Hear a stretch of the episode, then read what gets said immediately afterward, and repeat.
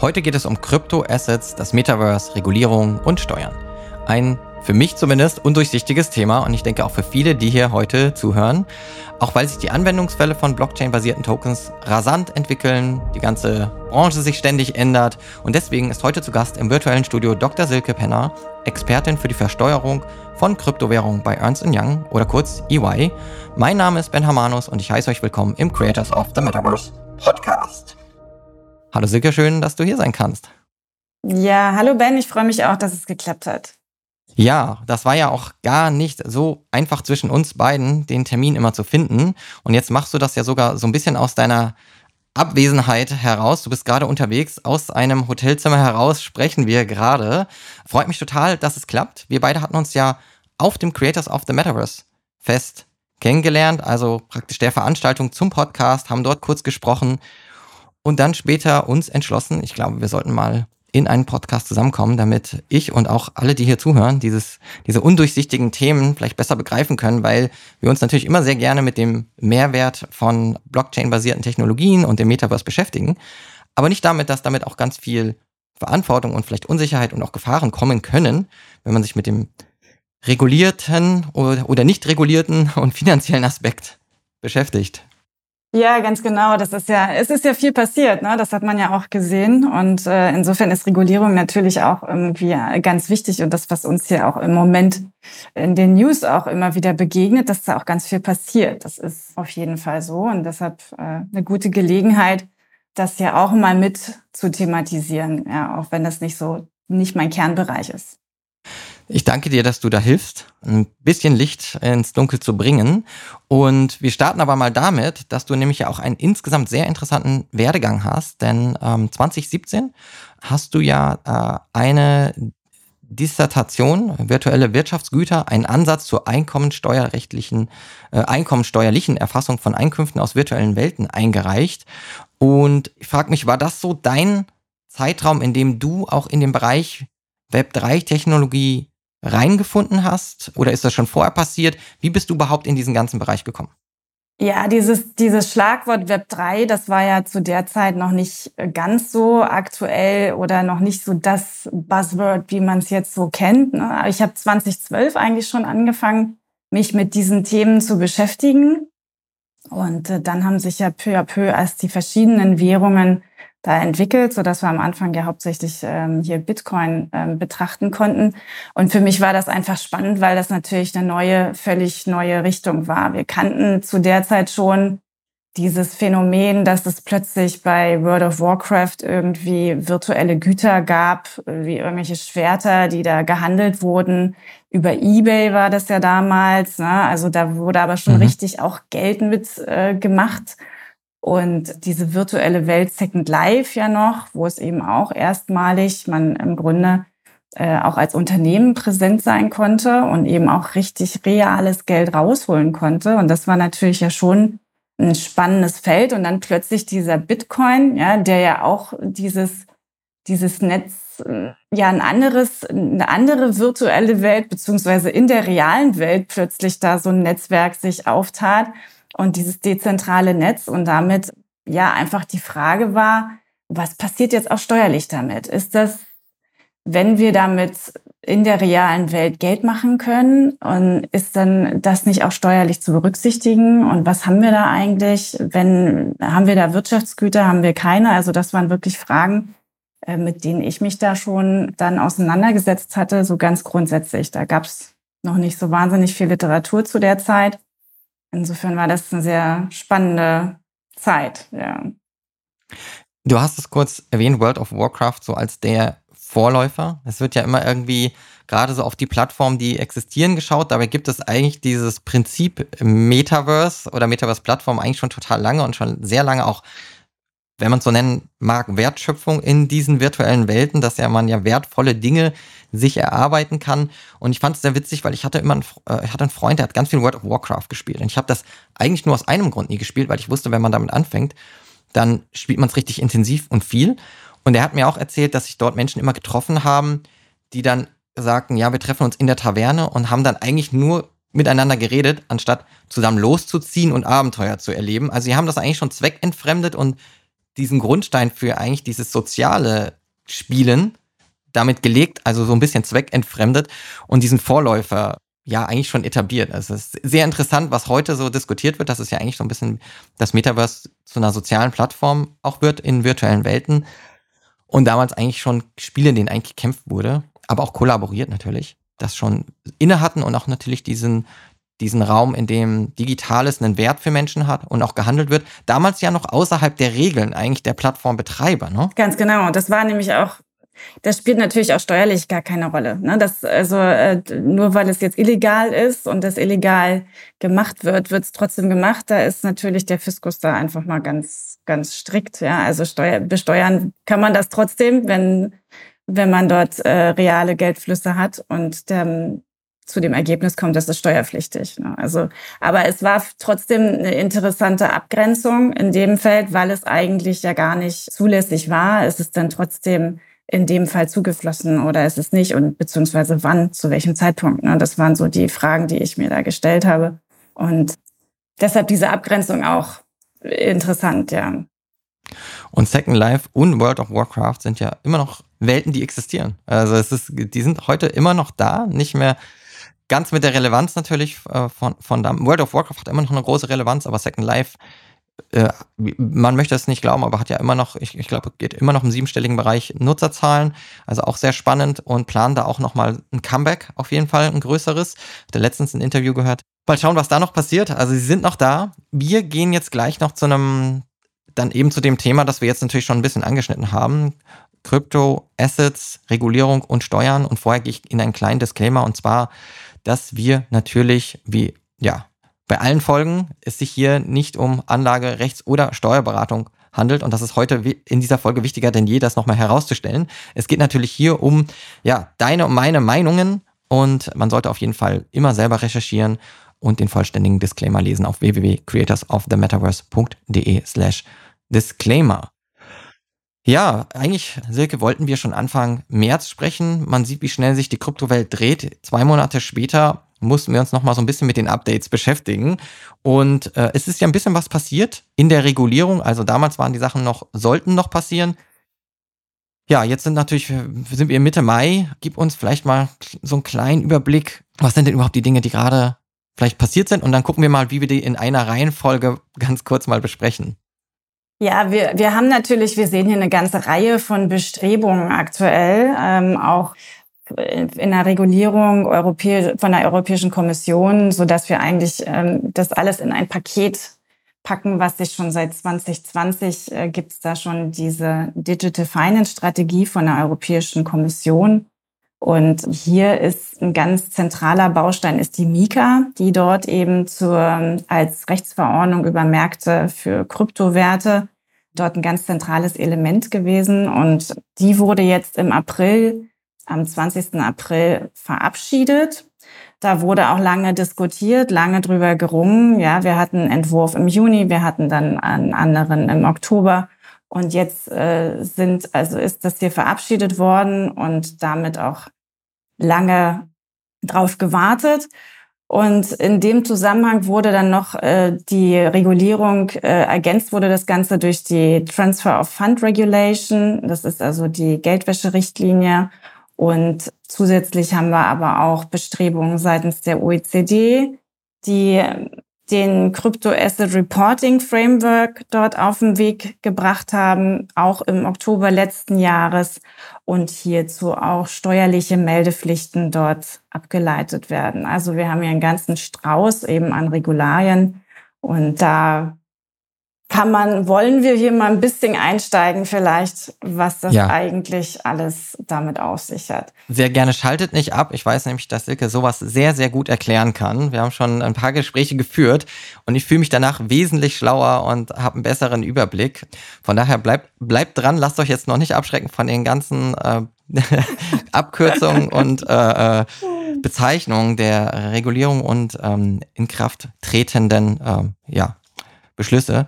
Von daher fangen wir an mit der mit der Mika. Mit der Mika, genau, genau. Also das ist jetzt ähm, die Mika, die wurde jetzt eben verabschiedet am 20. April. Das heißt, wir warten jetzt eigentlich noch darauf, dass sie veröffentlicht wird im Amtsblatt der Europäischen Union.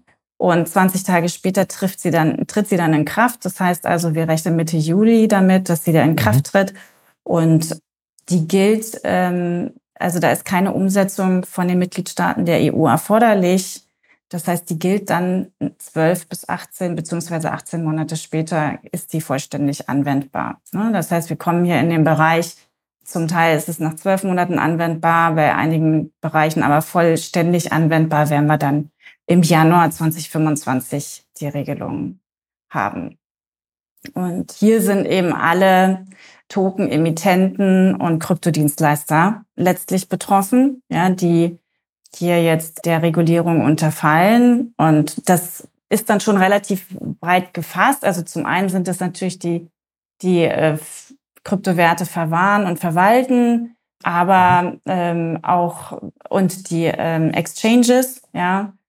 Und dann aber auch welche, die Kryptoasset-Beratung machen, ist ja unter anderem auch mit aufgeführt. Ja, da muss man sich dann ähm, auch, ist eben ähm, muss man sich dann doch überlegen, ja, ob man da nicht irgendwie auch eventuell mit reinrutscht, wenn man jetzt hier nur äh, in diesem Bereich unterwegs ist. Ne? Und die müssen eben jetzt, haben jetzt mehr Verpflichtungen, ja, sie brauchen eine Lizenz, damit sie EU-weit tätig werden können und ähm, müssen White Paper veröffentlichen und wollen dadurch eben auch Mindestkapitalanforderungen erfüllen. Und das ist, glaube ich, jetzt gerade im Hinblick auf FTX ja auch eine, eine wichtige Geschichte.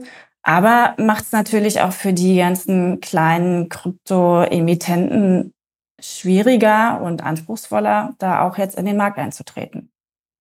Also okay. Das heißt, ein gewisses Kapital muss gegeben sein. FTX hat ja seinen eigenen Token dann praktisch schon ein bisschen erfunden. Langt das nicht mehr, wenn man dann sagt, ich habe doch 100 Milliarden, ja, wie nee. hieß der, der FTT oder so? Ja, das ist also, es, äh, das langt nicht mehr, das stimmt. Aber es ist halt, ne, also wir haben, ich habe damals auch im Bundestag eine, eine ähm, Diskussionsrunde, einer Diskussionsrunde teilgenommen. Da hat man halt auch gesagt, es ist also Chancen und Risiken. Ja, also wir haben natürlich dadurch die Riesenchancen durch die Regulierung, dass auch mehr in den Markt eintreten, auch gerade große Player in den Markt eintreten, dass eine gewisse Verlässlichkeit da ist, dass man also auch nicht Angst haben muss, dass es morgen auf einmal verboten wird, ne, dass äh, wenn man diese ganzen Verpflichtungen dort alle erfüllt. Und ähm, auf der anderen Seite natürlich muss man auch schauen, was ist mit ähm, mit Innovation, ja, kriegen wir die äh, noch oder mit der Flucht äh, vielleicht dann doch in, in, in die Nicht-EU-Gebiete, dass andere, die eine Idee haben, ein Projekt zu machen, vielleicht dann doch diese, Regel, diese Verpflichtung nicht erfüllen können und äh, möglicherweise auch dann das über andere Wege suchen. Ja, also deshalb die Chancen sind riesig und durch diese Regulatorik ist es natürlich auch so, dass man auch dann hofft, dass entsprechend auch durch mehr Produkte und mehr Vertrauen in den Markt natürlich auch die Preise dann und der Markt insgesamt wieder hochgeht. Ne? Also ich finde das eine total spannende Bewegung und Zeit gerade, weil es erstmal intuitiv unschlüssig klingt, dass diese Regulierung doch auch Innovation vorantreiben kann und auch dem, dem Markt helfen kann. Aber man kriegt ja so ein bisschen mit, dadurch, dass zum Beispiel in den USA so viel Unsicherheit herrscht, was die Regulierung angeht, und man wirklich sich fürchten muss, morgen vielleicht schon mit einem Bein im Gefängnis zu stehen, weil es eben dann als illegal gilt, was man gerade macht, blicken ja viele inzwischen auf Europa als vielleicht den Krypto-Hub, so in dem vielleicht viel mehr passieren kann in Zukunft, weil sich auch, auch Startups sicherer fühlen können. Also in den USA, vielleicht, ähm, du wirst dich damit, damit ja vielleicht beschäftigen, aber für die Zuhörenden, dass man als Unternehmen, das im Bereich Krypto etwas machen will, ja teilweise nicht mal mehr eine Bank findet, die mit einem zusammenarbeiten möchte. Und wenn man nun mal Geld in die, ja, unsere Welt übertragen möchte, braucht man immer noch irgendwie Fiat-Geld und muss mit Dollar und Euro arbeiten. Kann man da ja teilweise, äh, ja, ist es sehr unsicher überhaupt, äh, ob man dort noch in dem Bereich Business starten kann. Ähm, von daher könnte das natürlich diese Regulierung in, in Europa zu, zu mehr Sicherheit äh, führen. Und ich finde auch wirklich, es geht ja um finanzielle Aspekte. Wir haben hier ja auch die Sicherheit zum Beispiel, dass Einlagen bis 100.000 Euro gesichert sind. Das ist ja jetzt zum Beispiel mit Kryptowährungen, wenn ich mich nicht täusche, bisher nicht gegeben. Genau. Dass, gerade wenn es jetzt nicht so ist, dass mein, mein Geld in, ähm, jetzt bei den, die, ja, vielleicht bei einer Bank in Kryptowährung investiert ist, die ja, natürlich eine, eine, äh, eine andere Autorität hat, als wenn ich es jetzt irgendwie bei Binance liegen habe, wo ich dann einfach, ähm, selbst wenn es eine deutsche Niederlassung gibt, dann einfach Pech gehabt habe und das nicht in diesen Rahmen reinfällt. Also Regulierung kann natürlich in diesem Fall auch helfen. Und ich glaube, nach dem, was alles passiert ist, ist, also ich bin inzwischen bei einem Punkt angekommen, wo ich sage, der Web3-Space schuldet der Welt sich wieder Vertrauen zu holen, hm. weil zu viel passiert ist, muss man, also ist, muss ich aus meiner Perspektive sagen. Ja, absolut. Also ich, ich sehe das auch so und das hat man ja auch schon gesehen, dass dieses Vertrauen oder diese Regulierung einfach auch wirklich hilft. Ähm, wir hatten das ja schon von Seiten des Aufsichtsrechts, dass also Security-Token auch als Finanzinstrumente schon in Deutschland vorher der Kapitalmarktregulierung unterlegen haben und das gibt also hier auch schon Vertrauen. Es gab schon eine gewisse Rechtssicherheit, die schon vor der Mika herrschte in Deutschland und auch große Exchanges wie Coinbase ja auch da angezogen haben, durchaus. Ne? Ja, genau. Die sind sehr bemüht darum, muss man sagen, reguliert zu werden. Coinbase. Zumindest sind sie da immer sehr im Gespräch, wenn es um Regulierung geht, dass sie sich das wünschen, um diese Sicherheit zu haben und auch, glaube ich, beim Bürger das Vertrauen auch zu erhalten, weil letzten Endes hat FTX und der Vorfall mit FTX ja allen anderen auch sehr geschadet, was natürlich das Vertrauen angeht und auch das Abziehen der Gelder aus diesen Börsen, was den Börsen natürlich auch schadet. Ja, bei der, bei der Regulierung jetzt von der, von der Mika oder der, ähm, den Vorgaben, welche Token, ich weiß nicht, hast du die schon erwähnt, was, was überhaupt erfasst wird und was vielleicht noch nicht erfasst wird? Ja, also was erfasst sind, sind die vermögenswertreferenzierten Token. Ja, das sind also alle, die letztlich gekoppelt sind an, an Güter oder andere Werte. Ja, das, das kann man zum einen sagen. Dann, also das kann auch an Gold gekoppelt sein, an Immobilien gekoppelt sein oder an okay. einen Strauß von verschiedenen Währungen, äh, Fiat-Währungen dann. Das sind dann schon auch Stablecoins, weil sie an, an Werte gekoppelt sind. Mhm. Und die sind in jedem Fall erfasst. Und dann äh, sind die E-Geld-Token erfasst. Das sind also die tatsächlich an die Fiat-Währung direkt gebunden sind, also an Euro oder US-Dollar, Stablecoins. Und wir haben die Utility-Token. Das, also die sind auch erfasst, wenn es so einen Gutscheincharakter hat. Also die NFTs als solche sind grundsätzlich nicht erfasst. Die sind außen vor. Äh, Ausnahme ist, wenn wir hier wirklich, also solange sie sind außen vor, solange sie einzigartig und nicht fungibel sind sozusagen. Ja, also da macht man eben den großen Unterschied, wenn, also wenn es sich jetzt hier wirklich um, um Kunst handelt, wo wir sagen, wir haben hier auch keinen großen Markt, dann ist vielleicht auch das Risiko gar nicht so groß. Aber man hat hier, also wenn es jetzt eine nummerierte Anzahl von NFTs gibt, ne, eine Riesenmenge, wo alle eigentlich gleich sind und die sich nur durch die Registriernummer letztlich unterscheiden, dann werden die schon hier auch mit erfasst. Aber sofern sie wirklich nicht fungibel und, äh, fun und einzigartig sind, sind die hier außen vor. Ja, und dann alles eben, was sowieso schon als Finanzinstrument letztlich äh, erfasst wurde und das können, können ja auch NFTs, können auch, da muss man eben im Einzelnen schauen, ja, was, äh, wo, wo fallen die drunter? Und wenn sie schon als Finanzinstrument ohnehin reguliert sind, dann fallen sie da auch nicht drunter. Und wir haben natürlich alles, was äh, im Bereich von DeFi und DAO ist, da sind wir auch nicht äh, in dem Regulierungsbereich der Mika. Gut. Also was die, was, sage ich jetzt mal, vereinfacht für zumindest Bitcoin, Ethereum, alle Coins, die dem Konzept ähneln, die sind jetzt hiermit erfasst. Dann hast du nochmal den Utility Token genannt. Da war ich jetzt ganz kurz unsicher, was der Utility Token ist und der Unterschied zu einem, zu einem NFT, weil natürlich bei NFT auch ganz oft von der Utility gesprochen wird. Was, was ist genau ein Utility Token dann in diesem Fall? Ja, der Token ist, ähm, würde dann auch ein Gutschein sein, der also ein Wert, der einen Zugang zu einer Ware oder einer Dienstleistung verschafft, ja, tokenisiert okay. diesen Zugang verschafft. Also das ist dann aber trotzdem handelbar und austauschbar. Und das ist ja das, ähm, was wir hier bei Non-Fungible Tokens dann, also handelbar sind die natürlich. Ne? Wäre das so, wenn jetzt Rewe sagen würde, wir geben jetzt den Rewe Point raus oder den Rewe Coin und ich könnte den dann gegen das, den WMF-Topf noch einlösen. Ich könnte ihn aber auch den Token auf Open, äh, auf ähm, ja, einer Kryptobörse handeln. Dann wäre das so eine Art Utility-Token. Würde das so reinfallen?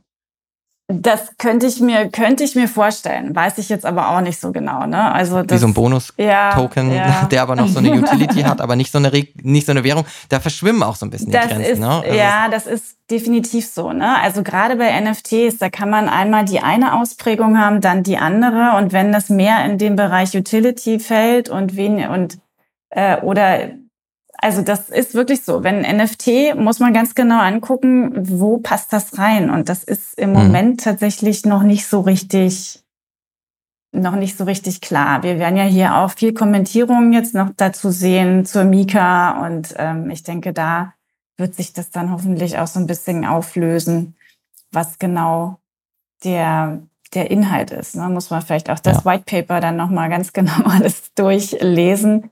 Ja. Ja, und wahrscheinlich, ja, es ist ja auch eine, eine Industrie sehr im Wandel, bei dem die Technologie sich auch ständig nochmal verändert und auch die Anwendungsfälle. Es wird wahrscheinlich alles, was derzeit festgelegt wurde, auch nicht so in Stein gemeißelt bleiben und es wird sicherlich nochmal nachjustiert werden müssen. da bin ich sicher. Aber wir haben jetzt den Fall so, wie er ist. Was heißt das denn für Menschen, die Krypto-Token erwerben, tauschen, verkaufen? Worauf müssen wir als jetzt vielleicht Endanwender da achten? Also grundsätzlich trifft das jetzt eher die Unternehmen. Ne? Das ist okay. also in erster Linie sind jetzt die Kryptodienstleister und die Emittenten von Kryptowerten in der Pflicht. Und ähm, wir als Verbraucher profitieren dort äh, mehr davon, von dieser Sicherheit, die wir da jetzt haben, über, von der Transparenz, über die Informationen, die wir kriegen, über die Risiken, über die Kosten, über die Gebühren, die da anfallen. Und ähm, so gesehen wird es eher indirekt dann Folgen geben, ja, für uns als, als Anwender. Wenn man zum Beispiel, ich hatte es ja vorhin erwähnt, diese Geldwäscherichtlinie, Transfer of Funds, die ja auch verlangt, dass man sich identifiziert, ja, diesen KYC-Prozess da durchläuft.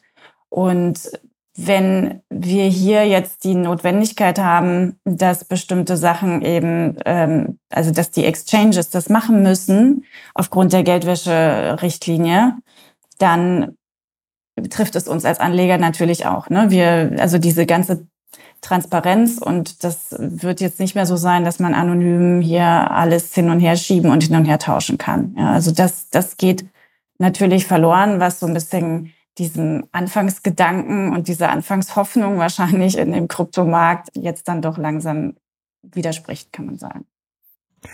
Ja, also einige Börsen oder viele haben dem ja vorgegriffen und haben schon lange Zeit vorher angefangen, die Identität der Account-Halter feststellen zu wollen. Bei mir waren dann auch erstmal auf der einen Börse die Sachen alle eingefroren, weil ich das noch nicht nachgewiesen hatte und musste es dann nachweisen. Es war ein war für mich wirklich ein, ein, aufwendiger Prozess, weil es ständig nicht anerkannt wurde, was ich eingereicht habe. Ich muss zugeben, ich habe auch unheimlich, ich sollte dann Kontoauszüge und alles Mögliche hochladen das schwärzt man dann, dann schwärzt sich natürlich auch Sachen aus. Dann wird wieder gefragt, ja, was ist das jetzt? Was heißt dieser Betrag, wo man dann was weggeschwärzt hat, wo man sagt, ja, es geht euch jetzt aber auch nichts an und ich, sorry, ich will jetzt auch nicht unbedingt alles Binance irgendwie mitteilen, weil ich da auch einige Sachen auf Binance liegen hatte und muss plötzlich ganz die ganzen Dinge hochladen und natürlich lagen zu dem Zeitpunkt die Assets schon dort. Und da hätte man sich vielleicht auch vorher überlegt, ja, will ich dann überhaupt auf der Börse sein, wenn ich das alles hochladen muss? Weil ich muss schon sagen, es ist äh, hat sich so gefühlt, als würde man in Berlin versuchen, eine Wohnung zu kriegen. Das, da muss man sich ungefähr genauso nackig machen. und das ist auch mehr als grenzwertig. Ja, man zieht auch Aber heutzutage nicht mehr um, ne? Das ist besser. Nee, man zieht am besten nicht mehr um. Also es war wirklich richtig krass und teilweise wirklich äh, ging es hin und her mit dem Kundensupport, weil ich mich immer wieder, weil ich immer wieder nachgefragt habe, woran hat es denn jetzt gescheitert. Irgendwann habe ich für kurze Zeit aufgegeben, weil ich dachte, okay, jetzt lasse ich es erstmal ruhen, ich habe keine Lust mehr. Und irgendwann war es dann anerkannt, aber ohne dass ich irgendwas gemacht hatte. Aber ich hatte einfach so drei Monate nichts gemacht und plötzlich haben, äh, haben sie es akzeptiert gehabt. War aber wirklich ein bisschen schmerzhaft der Prozess. Ich kann es verstehen, dass man es machen muss und dass es sinnvoll ist, festzustellen, wer da welche Gelder verschiebt. Aber natürlich für alle, die erstmal sonst wo überall ihre Sachen hatten und plötzlich dann nachweisen mussten, wer sie sind, ja, in, in ja, an manche Institutionen hätte man dann doch nicht so gerne seinen Ausweis hochgeladen und alles andere an Daten. Von daher war das dann erstmal schmerzhaft. Gut, dass es jetzt vielleicht von Anfang an so ist, dann meldet man sich vielleicht auch nur dort an, wo man gutes, gutes Urvertrauen auch hat und weiß, dort möchte man seine Daten hochladen, so wie es ja bei jeder Bank ist, bei der man sich dann auch ein Bankkonto holt. Entweder man macht es oder nicht, aber man weiß vorher, was auf einen zukommt und was man freigeben muss. Ja, das ist es halt. Ne? Dadurch, dass jetzt hier viele Regeln einfach erst im Nachgang das so nachgezogen wird, was eigentlich alles zu regulieren ist, ist man da nicht drauf eingestellt und man ist auch nicht gewöhnt. Ne? Also es ist ja dann doch, viele fühlten sich ja schon, es war ja doch ein bisschen wilder Westen ja. in der Vergangenheit und das wird jetzt eben versucht, alles einzufangen. Ja? Und natürlich auch steuerlich auch ein Thema, ne? deshalb auch diese Zusammenarbeit ähm, im Sinne des Informationsaustausches. Ja, das war die DAG 8, die ich da angesprochen habe, wo mhm. da eben auch versucht wird, dort Meldepflichten auf den Weg zu bringen. Da gibt es aktuell nur einen Entwurf und hm, was aber auch dann dazu führt, dass letztlich äh, Kryptodienstleister und Kryptowertbetreiber, also sprich alle anderen Anbieter, in der Pflicht sind, hier zu melden. Ja, und dann ist das aber auch eine Pflicht, die eben der Kryptodienste-Anbieter wieder hat. Also das heißt, du, ich als Konsument muss das auch nicht, aber indirekt eben schon, weil er hat die, er muss wieder KYC einfordern und ähm, so gesehen geht das dann eben auch bis zum, bis zum normalen Investor, bis zum kleinen Anleger durch. Ne? Vielleicht nochmal für alle, falls wir es noch nicht erwähnt haben, KYC, Know Your Customer. Man stößt dann öfter auf diese kleine Abkürzung, dass es dann einfach darum geht, dass äh, wirklich Unternehmen wissen, wer ihre Kunden sind und diese nicht nur einfach immer wieder mal irgendwie über irgendeine Kreditkarte dort Geld reingeladen haben und handeln oder gar einfach nur Krypto reinschicken, wieder rausschicken und man eigentlich nicht weiß, wer wirklich diese Person ist. Also wenn ihr den Begriff seht, KYC, KYC, Know Your Customer heißt das, dann ist es das, wovon wir hier gerade sprechen. Das ist jetzt auch zum Wert geworden, habe ich gemerkt. Ne? Man kann sich KYCen. Ja. Ach so, okay, ja. Wir sind da ja auch wirklich, äh, ja, die Anglizismen, die nehmen, äh, nehmen natürlich zu im, bei uns hier. Ich wusste, das habe ich noch nicht gehört, dass es das jetzt als, als, als Verb auch schon gibt. Aber da bist du wahrscheinlich in deinem äh, Gebiet, äh, triffst du schneller auf solche Begriffe. Weiß ich gar nicht genau. Ich glaube, ich habe das auch irgendwo aufgeschnappt hier in, im, im, Podcast äh, oder weiß ich nicht genau. Also das ist aber interessant gewesen, ja. Wie doch die Anglizismen da so, gerade weil natürlich auch viele Sachen erstmal auch nur englischsprachig äh, in erster Form existieren, ne, ist das dann ganz schnell ja, und damit man dann, wenn wir im Deutschen darüber sprechen, noch wissen, wovon wir reden, weil wir natürlich diese Begriffe in den Plattformen auch immer nur so dann vorfinden. Von daher, so, so ergibt sich das. Meine Frau, die kriegt da aber stellen sich immer die Nackenhaare auf. Sie ist äh, ein Verfechter der, der, der vernünftigen deutschen Sprache. Und wenn äh, ich auch rein beruflich muss ich ja mit so viel mit Anglizismen um mich werfen. Äh, äh da kriegt sie immer so ein, so Versteht ihr euch am Kaffeetisch nicht mehr, ne? sie versteht mich schon sehr gut, sie findet es nur nicht schön.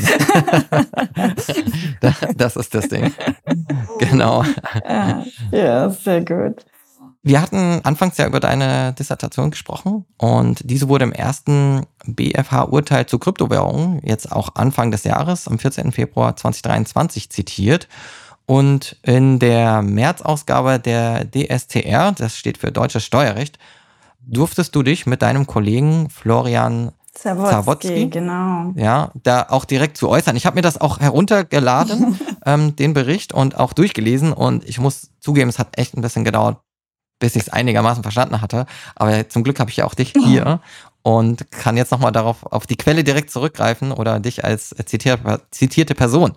In dem Gerichtsurteil ging es ja um die Klage eines Kryptohandelnden und die Frage, ob die Gewinne versteuert werden müssen oder nicht. Und das Urteil lautete ja und auch nein. Und vielleicht. Mm, ja, nee, eigentlich. eigentlich wann ja, wann nein? Mm, so kann man, ja, wann ja, wann nein. Also man kann das eigentlich so zusammenfassen. Die Gewinne sind steuerpflichtig. Also die Kernfrage war, handelt es sich dann bei Bitcoin und äh, ESA und Monero waren ja hier die drei Währungen, die genannt wurden, um die es da ging. Um diese Gewinne, die wurden hin und her gehandelt in den Jahren zwischen 2014 und 2017, wurden gekauft, verkauft und es, es wurden äh, Gewinne von 3,4 Millionen dort erzielt und auch als Einkünfte angegeben aus privaten Veräußerungsgeschäften. Das ist ja das, was jetzt hier auch immer, also wir sind hier bei Privatpersonen, ja, ganz wichtig. Also wenn man die mhm. kauft und äh, innerhalb eines Jahres wieder verkauft, dann sind wir im Bereich der privaten Veräußerungsgeschäfte, dann ist das steuerpflichtig. So, und das ist also zunächst mal so, dass das passiert ist. Ja, der hat also da hin und her gehandelt innerhalb eines Jahres und deshalb war er in diesem Bereich der privaten Veräußerungsgeschäfte.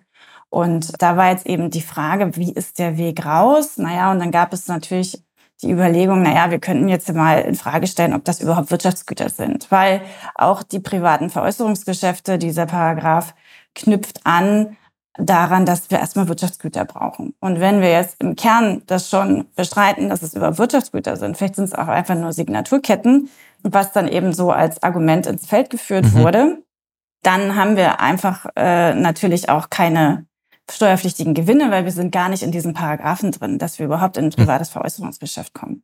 Und das war eben diese Grundsatzfrage, die jetzt vom BFH letztlich bestätigt wurde, war auch in der Vorinstanz schon so gesehen worden und auch eigentlich in der, in der Fachliteratur auch. Also das war jetzt keine, nicht wirklich eine, eine Neuerung. Ne? Also das war äh, keine große Überraschung, dass man gesagt hat, ja, Bitcoin ist ein Wirtschaftsgut und diese benannten Kryptowährungen sind Wirtschaftsgüter und deshalb sind wir leider eben in diesem steuerpflichtigen Bereich. Und deshalb also muss ist die Aussage ja. Also die Kryptowährungen sind dann entsprechend steuerpflichtig. Die Gewinne waren steuerpflichtig. Und das war für den Kläger natürlich nicht schön, aber jetzt hier nochmal eine Klarstellung. Im Prinzip jetzt auch höchstrichterlich einmal sich dazu geäußert, dass es eben Wirtschaftsgüter sind und wir deshalb in diesen, in diese Veräußerungsgeschäfte darauf achten müssen. Und das ja. Parallel dazu gab es ja vorher schon die Verwaltungsauffassung dazu. Ne? Also die haben eben schon gesagt, okay, das ähm, Bundesministerium der Finanzen hat ein BMF-Schreiben dazu ähm, rausgegeben. Da muss man immer unterscheiden. Das eine ist eben das BMF-Schreiben. Das war jetzt, äh, das war im Mai letzten Jahres. Es hm. ging ja auch äh, groß durch die Medien, weil sich die Finanzverwaltung erstmalig ja richtig geäußert hat, wie wollen wir das überhaupt richtig betrachten? Ja, wie, wie fallen da diese Währungen rein? Worunter sind die zu erfassen? Und dann gab es eben jetzt diese Rechtsprechung. Ne? Und dann ist es eben so, man kann das so sehen wie die Finanzverwaltung. Ja? Man kann sagen, ja, das sind Wirtschaftsgüter. Das hat die Finanzverwaltung nämlich auch gesagt, das sind Wirtschaftsgüter. Und man kann aber auch sagen, nö, ich sehe das anders und deshalb klage ich jetzt. Und dann würde man eben diesen, diesen Rechtsweg ein, äh, diesen Klageweg einschreiten. Und daher ist jetzt dieses Urteil, hat das jetzt auch nochmal bestätigt. Ne, so ist das so einzuordnen von den verschiedenen Schriftstücken sozusagen, die es dazu gibt. Also es gibt einmal die Rechtsprechung, es gibt die Verwaltungsauffassung. Okay. Und welche Konsequenzen hat das Urteil denn jetzt? Weil da, da ging es ja auch um einen Fall, der liegt ja schon Jahre zurück. Ne? Also die Person hat ja, ich, ich weiß nicht wann, irgendwie äh, bestimmt fünf, sechs, sieben, acht Jahre zurück irgendwie schon angefangen zu handeln. Und deswegen auch hatte die Person natürlich auch sehr großes Interesse daran, diese Steuern nicht zahlen zu müssen, weil ich, ja, ich glaube, die Gewinne lagen wahrscheinlich in sehr, sehr hohem Bereich, wenn man da schon angefangen hat und dann irgendwie gehalten hat und ist es das wahrscheinlich auch wert, da so eine Grundsatzdiskussion anzustoßen? Absolut, ja, ja. Also die, die Höhe hat das natürlich auch, ähm, ne, da ist, hat man schon ein gesteigertes Interesse dran, ne, bei der Anzahl, bei der Höhe des, des Gewinns auf jeden Fall. Aber grundsätzlich war das jetzt eher eine Klarstellung. Ja, das war jetzt keine mhm. Änderung der Rechtsauffassung. Es gibt halt dieses Gesetz das bezieht sich aber natürlich im Wesentlichen, äh, kann man das jetzt auch nicht auf alles auswälzen. Wir hatten jetzt Currency Token. Ja, wir haben jetzt diese drei Arten von Currency Token. Dazu gab es jetzt dieses Urteil. Dann gibt es natürlich noch andere Token, insbesondere natürlich NFTs. Und da hat man schon die Tendenz, ja, es wird sich wohl eben auch natürlich bei allen um Wirtschaftsgüter handeln. Aber da gibt es jetzt keine konkrete kein konkretes Urteil. Also jedes, jeder Einzelfall wäre natürlich jetzt wieder geeignet, um auch nochmal den Klageweg einzutreten. Aber man hat dann schon mal eine Tendenz für diese Currency Token. Und was ist natürlich, es gibt eben auch einige Sachen, die nicht geregelt wurden. Ja? Denn ähm, beispielsweise, wie ist es mit Landing, wie ist es mit Staking, wie ist es mit Mining? da sind auch noch große Fragezeichen. Da werden wir auch noch wahrscheinlich viele Urteile sehen, weil es eben nicht so ganz klar ist. Trotzdem muss man sagen, es ist jetzt hier nicht irgendwie, also für die, für die Fälle der Vergangenheit muss man eben einfach doch da tief in sich gehen, ja, und muss das ähm, schauen, ob man solche Tauschgeschäfte getätigt hat in der Vergangenheit und sich da im Zweifelsfall also nicht zurücklehnen, sondern doch eher den über die Selbstanzeige da nachdenken in dem Fall, weil die Finanzverwaltung wird jetzt auch durch Sammelauskunftsersuchen die Kryptobörsen anfragen. Das ist auch schon passiert. Mhm. Und so dass man also ähm, da ohnehin in der Gefahr schwebt, sozusagen äh, angesprochen zu werden. In dem Fall ist es dann eben schon zu spät. Und wenn wir jetzt im Sinne von DAG 8, was ich ja vorhin angesprochen habe, die, der Informationsaustausch, der wird ja ab 1.1.26 dann greifen. Und da hätten wir dann ohnehin die Meldungen von den Kryptobörsen, wer was ähm, wie transferiert hat, so dass wir also hier auch eine sehr starke Transparenz haben und eine Aufdeckungswahrscheinlichkeit eben auch sehr hoch ist. Und ja, dann sind wir auf der Blockchain, die können das zurückverfolgen bis zum ersten Tag. Ne? Wir sind natürlich nicht mehr in dem Bereich, wo wir jetzt über eBay Kleinanzeigen irgendwie eine Konzertkarte verkauft haben. Und ja. ähm, also das die ist, Accounts dann, ja. die Accounts nicht mehr existieren oder sonst was. Es ist alles nachvollziehbar und das ist auch wirklich das Komplexe. Man muss definitiv eine Übersicht aller Wallets haben, die man jemals benutzt hat, um etwas zu transferieren. Sonst hat man echt ein ja, großes Problem. Und das ist wirklich schwierig. Ja, also das ist ja auch in der Praxis jetzt schwierig und trotzdem muss man da, hat man da Mitwirkungspflichten. Ja, man muss eben ja. da auch teilweise detektivisch tätig werden ja, und das alles versuchen. Aber das wird jetzt eine Frage der, in, der, in der Umsetzung sein. Wie geht die Finanzverwaltung auch damit um?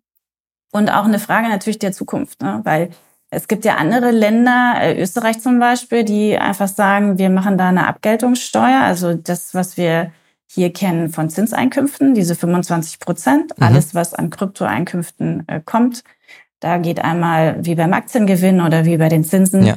gehen die 25 Prozent plus Soli entsprechend runter und wir sind im sicheren Hafen. Ja, und das ist eigentlich auch etwas, was sich ähm, viele Anleger in gewisser Weise auch wünschen. Die wollen keinen Stress. Ja, die wollen eigentlich schon damit irgendwie da tätig sein und den, finden den Markt spannend und wollen da was machen, aber wollen eigentlich natürlich nicht so komplizierte Regelungen. Das ist jetzt auch die Frage, wie wird es in Zukunft sein? Ne? Da gibt es natürlich auch Überlegungen seitens der Finanzverwaltung, aber im Moment ist es erstmal, geht, glaube ich, darum, da Altfälle für sie da aufzurollen.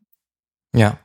Und ja, da muss man halt tatsächlich schauen. Ne? Also lieber dann aber selbst gemeldet und äh, den Weg der äh, Selbstanzeige da bestritten, als da hinterher angesprochen zu werden. Also insofern ist das dann eben, unterstützen wir dann natürlich auch als EY gerne. Wir haben ja auch dann eine, eine Fachgruppe, für Krypto und sind da eben auch sehr breit aufgestellt in allen Bereichen. Also da kann man da auch gerne uns ansprechen. Sehr schön, sehr spannendes Thema.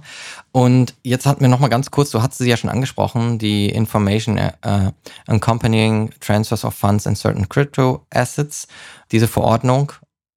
Gibt es da noch Themen, die wir vielleicht auch noch mal kurz hier aufgreifen sollten? Du hattest die die, die Stablecoins mal ganz kurz erwähnt, dass da eben auch nochmal ein bisschen reguliert wird. Und den Geld, sozusagen auch das, das Geldwäsche-Thema. Diese zwei sind, glaube ich, so die großen Batzen aus der Regulierung. Nicht, ja, da, also es, man merkt, das ist halt wirklich viel. Also das eine, was du jetzt angesprochen hast, war diese Transfer of Fund Regulation. Das wäre die Geldwäsche und äh, die ist aber nicht Bestandteil der Mika, ist aber auch, äh, ne, also das läuft, ist dort ergänzt zur Mika. Und da haben wir über diese 1000 Euro Grenze, auch über die wir zum Beispiel vorhin schon gesprochen haben. Für die Mika selbst ähm, gibt es eben hier noch die Verpflichtung, da auch ähm, viel äh, Vermögenswerte, also sicher, Sicherheiten zu hinterlegen für die Anbieter, für die Emittenten. Und mhm. ähm, das ist eben im, im Zweifelsfall bei den vermögenswertbasierten Verm ähm, Token ist das eins zu eins, ja, dass man also die mhm. Token, die emittiert werden, auch in, in selber Höhe da auch das nochmal absichert, sozusagen. Ja, diese Vermögenswertreserve, die hat man da reingebracht und da muss der Wert eben dem Wert entsprechen, der da auch an Tokens, an Token emittiert wurde. Also da sind wirklich relativ viele Gelder und dann hängt das so ein bisschen davon ab, auf welche Dienstleistungen angeboten werden. Also auch für unterschiedliche, es gibt dann für die, für die Dienstleistungen von, also wenn man jetzt sagt, äh, ich, ich tausche Krypto, ich biete einen Tausch von Kryptowerten an, da müssen auch unterschiedliche Mindestkapitalanforderungen dort gegeben sein. Wenn ich jetzt nur die Kryptotransaktion weitergebe und ausführe für den Kunden, sind das halt weniger Mindestkapitalanforderungen als wenn ich wirklich tausche oder wenn ich eine Handelsplattform betreibe. Da staffelt sich das dann nochmal, dass man also auch nochmal wirklich Mindestkapital im Hintergrund haben muss, dass es eben nicht so hier einfach mehr Sicherheit für den Anleger dort gegeben okay. ist. Und ganz wichtig auch diese White Paper Geschichten, ne? dass, dass das alles offengelegt werden muss, was natürlich auch wirklich viel Geld ist für, für kleinere Projekte. Deshalb, es ist eine Chance, Chance und Risiko. Ne? Wir hatten das vorhin schon mal besprochen. Mm, für die kleinen Projekte jetzt sicherlich ganz schön tough, da jetzt dran zu bleiben. Mhm. Für die großen Player und für den Markt als solches eine, auch eine Riesenchance. Und dann muss man mal schauen, wie sich das alles so zurechtrüttelt, denke ich. Ja, wird für kleine Player schwieriger, aber wir sehen ja auch im traditionellen Bankenwesen gibt es ja auch Neobanken, die sich durchgesetzt haben und durchaus eine Relevanz erlangt haben, eine N26 und, und andere Player in unterschiedlichen Ländern oder so eine Tomorrow Bank, die da äh, mitspielt als nachhaltige Bank. Also es gibt auch da in einem super schwierigen und regulierten Markt gibt es ja die kleinen ähm, Disruptoren, die trotzdem mitmachen und die Challenge annehmen. Sicherlich nicht mehr so leicht wie vorher, aber die Sicherheit des Kunden, das ist auch ein Vorteil in Deutschland oder in Europa, wenn Dinge reguliert werden, sorgt sie auch für Sicherheit. Und da bin ich froh, ehrlich gesagt, ich glaube, alle sind froh, habe ich das Gefühl, ob nun Web3-Industrie oder nicht, dass ein bisschen Klarheit herrscht, ein bisschen Sicherheit reinkommt und die auch ehrlich gesagt für, den, für die Entwicklung des Marktes in meinen Augen, und ich glaube, du hast da ja vorhin schon zugestimmt, sicherlich nur förderlich sein wird, im Gegensatz äh, dazu, dass das vielleicht als hinderlich gesehen wird. Von daher Absolut. schön, dass jetzt endlich mal ein bisschen Klarheit reinkommt. Möge noch mehr Klarheit kommen mhm. und Innovation vorantreiben, statt sie zu behindern. Silke, ich danke dir vielmals für diese Reise durch mhm. die, äh, ja, diese ganzen Themen hier, die, für, die man immer so ein bisschen wegschieben möchte, weil man sich lieber mit der, den spielerischen äh, Dingen hier auch beschäftigen möchte. Ich bin ja ein großer Fan eher von NFTs als Kryptowährung selber. Da werde ich auch noch mal ein Auge wirklich drauf haben, was sich da entwickelt. Ich nehme an, ehrlich gesagt, ist meine Perspektive, man sollte sich darauf einstellen, dass da äh, eine ähnliche Regulierung kommen wird. In meinen Augen für die NFTs, weil, weil in meinen Augen wird damit Werten gehandelt, die jetzt nicht unähnlich anderen Gütern sind, die wir aus der physischen Welt auch kennen. Von daher muss man auch auf den Use Case natürlich gucken. Aber ich denke, dass wir da in einem ähnlichen Bereich, also von NFT zu NFT sein werden. Ich danke dir vielmals für die Einblicke. Wo vernetzt man sich mit dir am besten? Ist das LinkedIn? Genau, am besten über LinkedIn oder aber auch über EY. Wir haben ja da auch eine Cryptotex Task Force. Ja, also ja. insofern eine sehr versierte Fachgruppe sind da ganz breit aufgestellt. Also gerne auch darüber Kontakt aufnehmen oder einfach LinkedIn. Genau. Gut, alle passenden Links haue ich dann einfach in die Show Notes. Da kann man dann nachschauen. LinkedIn-Profil auf jeden Fall. Und wenn du noch irgendwie eine Anlaufstelle für mich hast mit einem direkten Link, dann legen wir die auch noch rein.